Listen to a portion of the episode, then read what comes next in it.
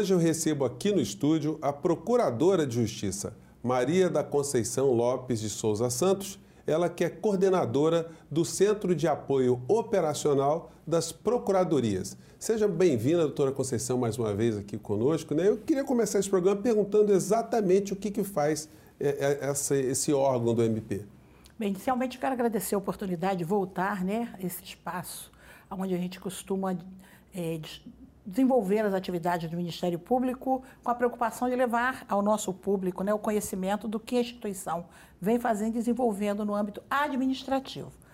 Em realidade, o doutor Eduardo Gussen, nosso procurador-geral, quando assumiu no seu primeiro mandato em 2017, de forma inovadora e original, criou, implementou o Centro de Apoio Operacional das Procuradorias de Justiça como um órgão habilitado a desenvolver a potencializar a capacitação dos procuradores de justiça naquilo que fosse de melhor para o aprimoramento das nossas atribuições.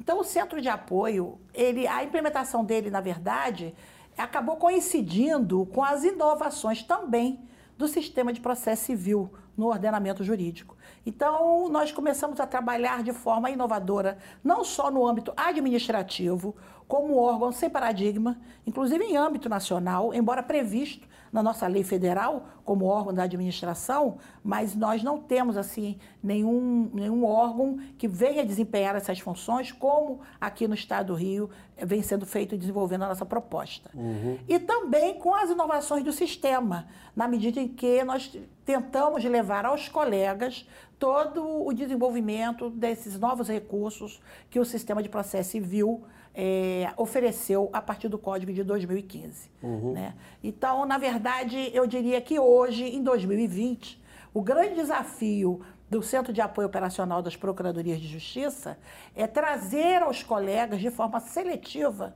os recursos inovadores que estão dispostos para que todos nós possamos desempenhar de forma mais eficiente, mais produtiva as nossas atribuições. Hum. Em relação à segunda instância, isso terá uma, uma aplicação mais efetiva, vamos dizer assim? Com certeza. Por que, por, e por que isso? Porque, na verdade, dentro de tantas inovações, nós temos que estabelecer prioridades.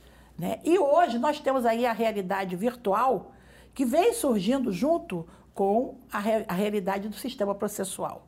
E nós já temos a oportunidade de constatar que tanto o Conselho Nacional de Justiça, quanto, quanto as cortes superiores, quanto as cortes locais, vêm, cada um ao seu modo e tempo, desenvolvendo os recursos que venham atender a essa demanda da era digital. Uhum. Temos aqui no Estado do Rio de Janeiro o processo eletrônico, o plenário virtual, e o Ministério Público, ele participa desse sistema.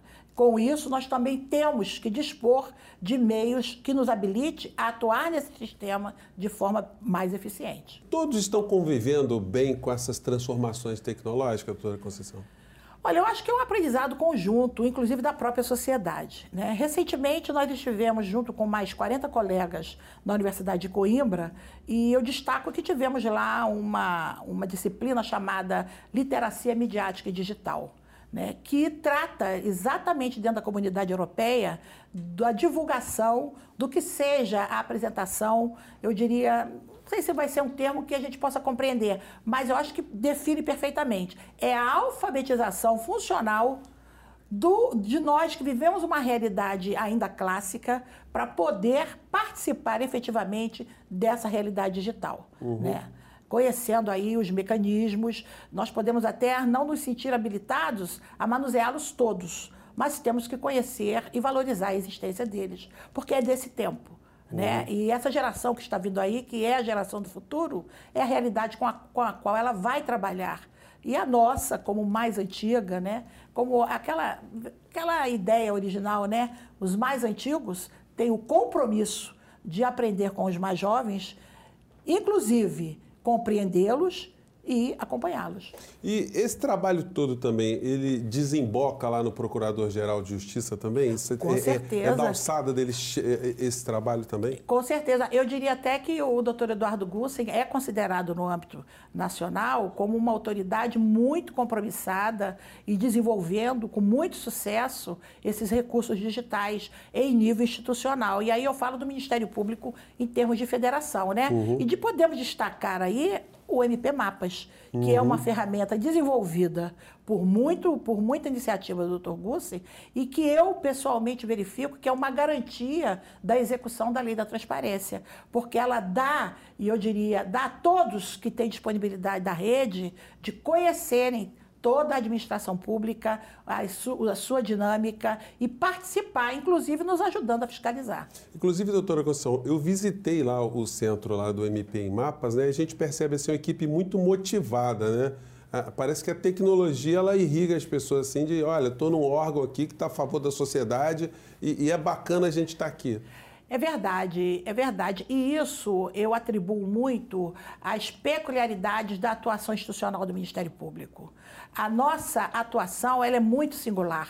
Né? Só quem se apropria do seu exercício são efetivamente seus membros, embora o resultado tenha que ser um produto social.